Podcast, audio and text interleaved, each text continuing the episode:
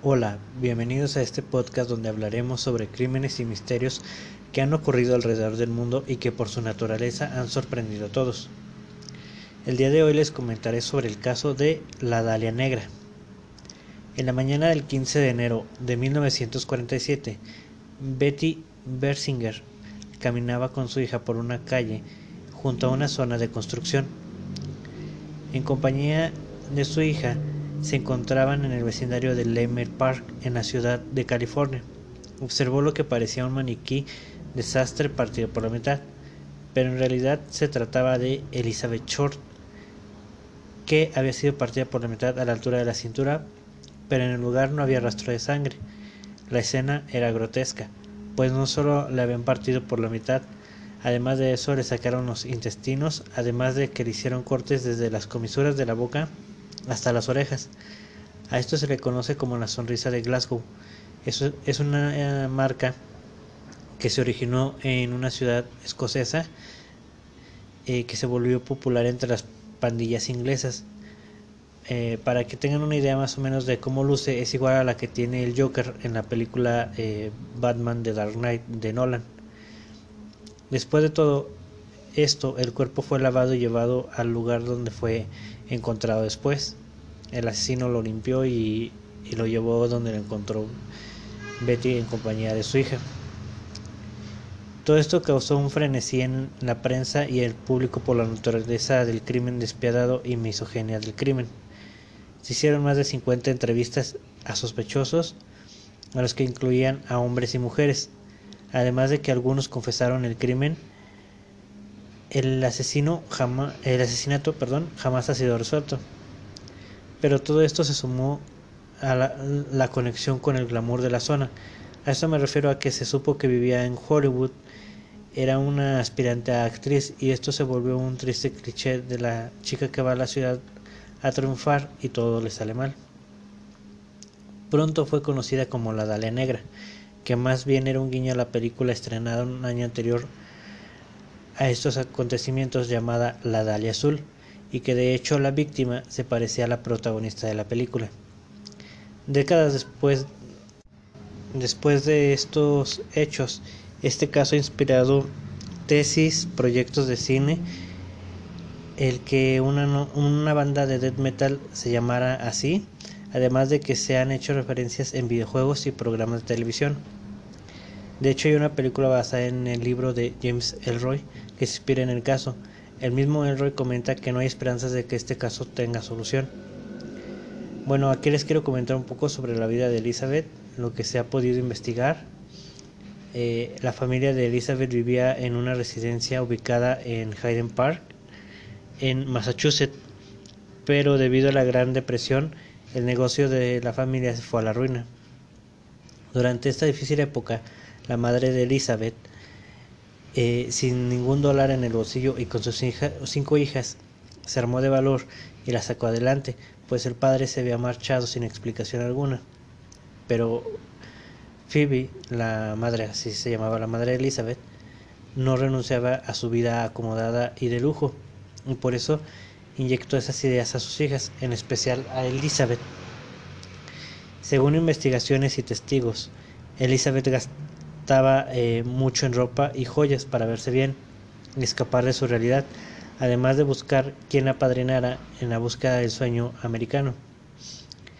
Además se sabe que a cambio de ayuda económica y paseos por lugares caros y emblemáticos en Los Ángeles, se juntaba con gente sumamente peligrosa. En el año 1946 conocería a un joven rico y poderoso llamado George Hodel, quien la solventaría en varias ocasiones.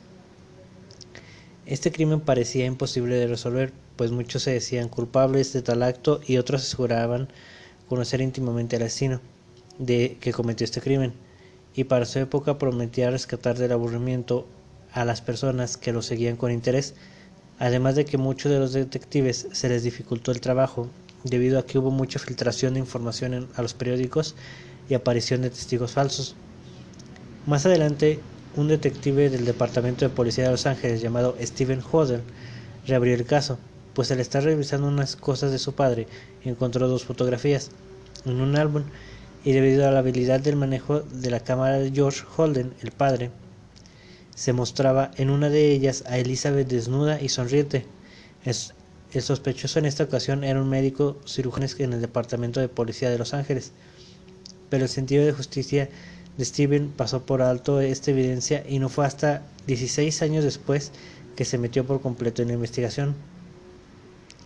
Según su investigación, que la pueden leer en el libro Black Dahlia Avenger A Genius for Mother, The True History, pudo resolver el caso y menciona que su padre mató a la joven y que la torturó, pero también le atribuye un espantoso crimen que había ocurrido dos años después, que era el de Jean French, mejor conocido como el asesinato del pintalabios rojo, pero esto último no sería verdad. Aún así, por todo lo anterior mencionado, el detective nunca pudo llevar a su padre a un juicio, y en el reporte final de los miembros del jurado mencionan que el departamento de policía no realizó una investigación completa y que dejaron pasar muchas pruebas cruciales. También se mencionó que posiblemente pudo ser un crimen pasional. George Holden, el joven que conoció, estaba fascinado con la belleza de aquella mujer. Y por su parte Elizabeth estaba fascinada con los favores incondicionables que el joven le hacía. Elizabeth estaba comprometida con un soldado.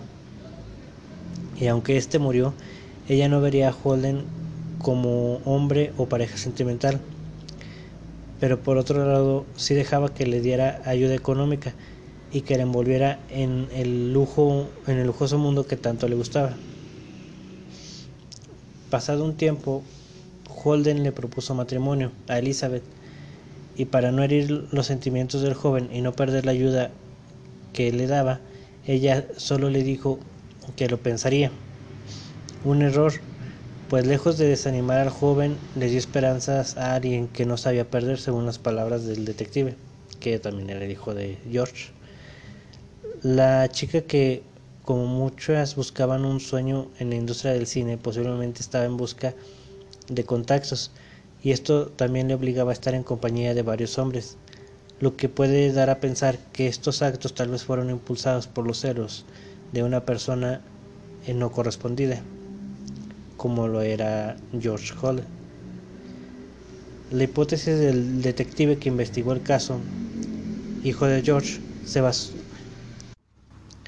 se basó en una declaración de un taxista que en el 29 de diciembre del año 1946 a las 7.30 de la tarde había visto a una mujer descalza y con las rodillas ensangrentadas, además de que mencionó que un conocido le había atacado y la descripción del sujeto era idéntica a George Holden.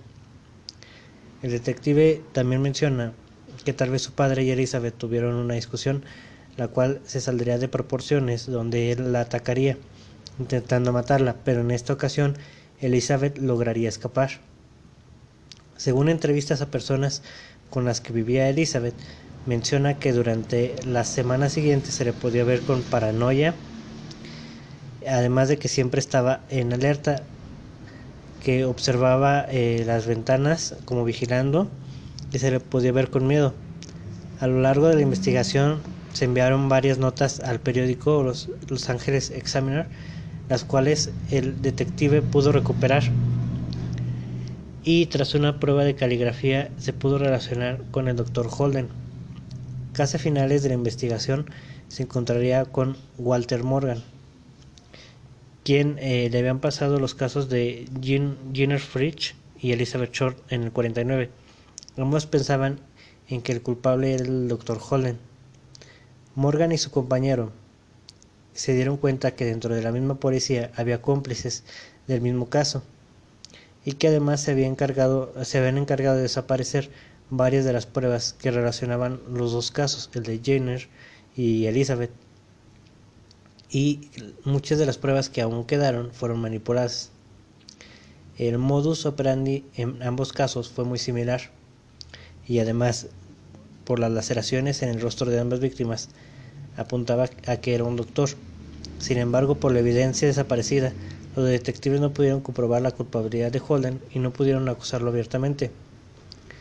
Todo este caso fue un macabro espectáculo y todos los que estuvieron en el caso eran encargados de velar por la dignidad del cuerpo, pero por la forma en la que fue encontrado el cuerpo despertó la curiosidad de muchos.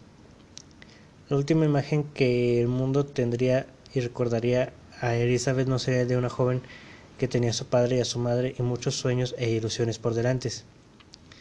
Ya ni siquiera era Elizabeth, sino más bien era conocida como el cadáver, un cadáver que estaba expuesto a la mirada humillante de policías, forenses, periodistas y algún curioso. El cuerpo de Elizabeth había quedado tendido en el suelo, con sus ojos color azul mirando hacia el cielo, y con una falsa sonrisa lacerada. Le habían cortado de la comisura de los labios hasta los oídos, simulando la sonrisa macabra de un payaso. Su pelo se perdía entre la hierba y sus manos, que habían sido expuestas cuidados, puestos cuidadosamente por encima de la cabeza, le daban a pensar que en la postura estaba inspirada en la fotografía de Rayman llamada El Minotauro, que en la fotografía se puede apreciar que está una mujer con el pecho desnudo y las manos y los brazos en ángulos rectos. Su expresión post-mortem había sido manipulada por el asesino, producto de una mente retorcida, pues le habían extirpado el corazón, amputado un brazo y las vísceras de su cuerpo habían sido cortadas a la altura del ombligo. Sobre la piel se podían ver marcas de lo que vivió y su lucha antes de su muerte. Tenía marcas de mutilaciones, quemaduras de cigarrillo y laceraciones. Todo esto mientras estaba con vida. Los forenses creen que por lo menos estuvo despierta y la torturaron al menos por 72 horas. Elizabeth murió debido a que se sangró por el corte que le hicieron de oreja a oreja y a un golpe en la cabeza. Todo esto parecía demasiado personal, hecho tal vez por una persona que quería que observaran cómo le había quitado su dignidad y humillado. Y al parecer el asesino obtuvo lo que quería, pues todo esto se convirtió en un espectáculo macabro. El cuerpo pudo ser identificado debido a las huellas dactilares, y esto fue posible porque Elizabeth había trabajado en un bar durante la Segunda Guerra Mundial que se encontraba en un cuartel, además de que había sido arrestada porque estaba en estado de ebriedad cuando era aún menor de edad. Debido a filtraciones de la policía, los reporteros consiguieron el nombre de Elizabeth y pudieron conseguir información personal sobre ella. En vez de solo contar los hechos, parecía que trataban de justificar el asesinato. Durante el favor del cine negro, este de este caso nació la figura cliché de la Dalia Negra, en el cual podrían retratar a un personaje que había tenido un destino trágico y violento. La prensa de ese tiempo se encargó de sacar varios detalles de la vida de Elizabeth y debido a lo que pasó durante su trayecto a cumplir su sueño y al enfrentarse al machismo de la época, fue usado en su contra para ponerla más bien como una mujer de dudosa moral que paseaba por Hollywood Boulevard y así justificar su asesinato. El 23 de enero del año 1947, el asesino llamó al editor del periódico Los Ángeles expresando su preocupación porque no estaban siguiendo de cerca la noticia del asesinato.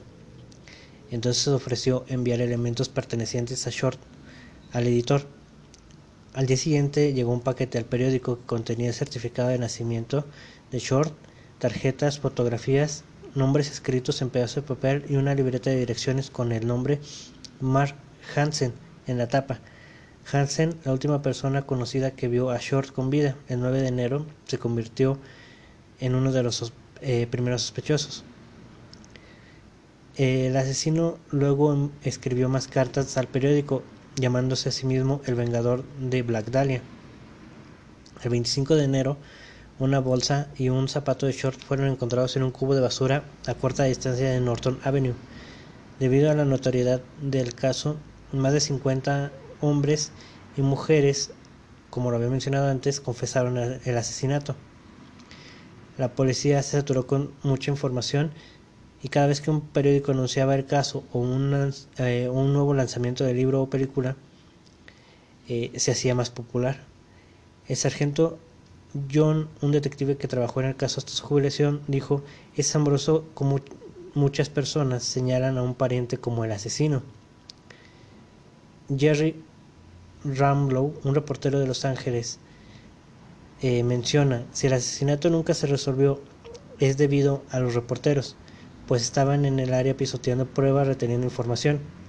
A la policía le llevó tiempo tomar control total de la investigación y los reporteros recorrían libremente las oficinas de departamentos, se sentaban en sus escritorios y respondían los mismos teléfonos de la policía. Mucha información del público no fue pasada a la policía ya que los, los periodistas eh, se apresuraban a obtener las primicias. Los periódicos de William Randolph Hearst en Los Ángeles y los eh, llamados Los Ángeles Herald Express y Los Ángeles Herald Examiner frivolizaron el caso. El traje negro eh, a medida en el que Short se vio por última vez se transformó en una falda apretada y una blusa escaparada. Y Elizabeth eh, se convirtió entonces en la Dalia Negra que, aquí es como les mencioné que usaron la reputación que tenía que pues en sí no era mala porque pues técnicamente no hacía nada malo pero la hicieron ver como una persona que se vendía para obtener favores. Eh, con el tiempo la cobertura de los medios de comunicación se volvió más extravagante con demandas en su estilo de vida y que le hizo una víctima de la misma. Eh, Short fue enterrada en el cementerio Mountain View en Oakland, California, después de que sus otras hermanas crecieron y se casaron. La madre de Short se mudó a Oakland para estar cerca de la tumba de su hija. Phoebe Short regresó finalmente a la costa este en la década de 1970 y vivió hasta la edad de 90 años. Según informes de prensa, poco después del asesinato de Short recibió el apodo de Black Dahlia o Dahlia Negra en Long Beach en el verano de 1946 como una referencia a la película de La Dalia Azul. Pero eh, muchos mencionan que más bien el apodo fue inventado por los reporteros del periódico que cubrieron el asesinato. En cualquier caso, Short no se reconoció como la Dalia Negra en vida. Ah, y bueno, aquí hasta el momento la, este caso ah, sigue sin resolverse no se ha dado una solución totalmente. Y pues por el tiempo que lleva yo creo que por muchos como muchos otros casos que también he mencionado aquí no se va a tener el, una solución o se va a llegar a saber quién era. Aquí por ejemplo el detective que investigó a su padre que era George Holden pudo ser un buen sospechoso ya que muchas de las características emonaban con lo del crimen. Pero cuando empezó a mencionar también que eh, su padre había cometido el asesinato del pintalabio rojo, muchos ya no le empezaron a creer, como que perdió credibilidad. Eh, solamente eh, pensaron que lo estaba haciendo para ganar fama o para llamar la atención. Lo cual fue, a mi pensar, fue un error porque eh, viéndolo tenía una buena investigación y tal vez eso pudo haber cerrado el caso de la Dalia Negra. Pero bueno, muchas personas eh, siguen investigando o a veces llegan a inventar cosas solamente para ganar notoriedad. Aquí, eh, bueno, toda esta información la obtuve de las páginas bbc.com y abc.es a las que les doy las gracias. Y todo esto, bueno, sería todo, todo por el momento. Espero les haya agradado el episodio. Y, ah, se me olvidaba. Eh, hice una página de Facebook de, este canal, del podcast. Eh, se llama igual el Club del Misterio. Espero se puedan dar una vuelta y les guste. Ahí estaré subiendo algunas imágenes sobre referente a los casos que he estado eh, narrando. Y muchas gracias por escucharlo, escuchar este episodio y los espero hasta el próximo. Hasta luego.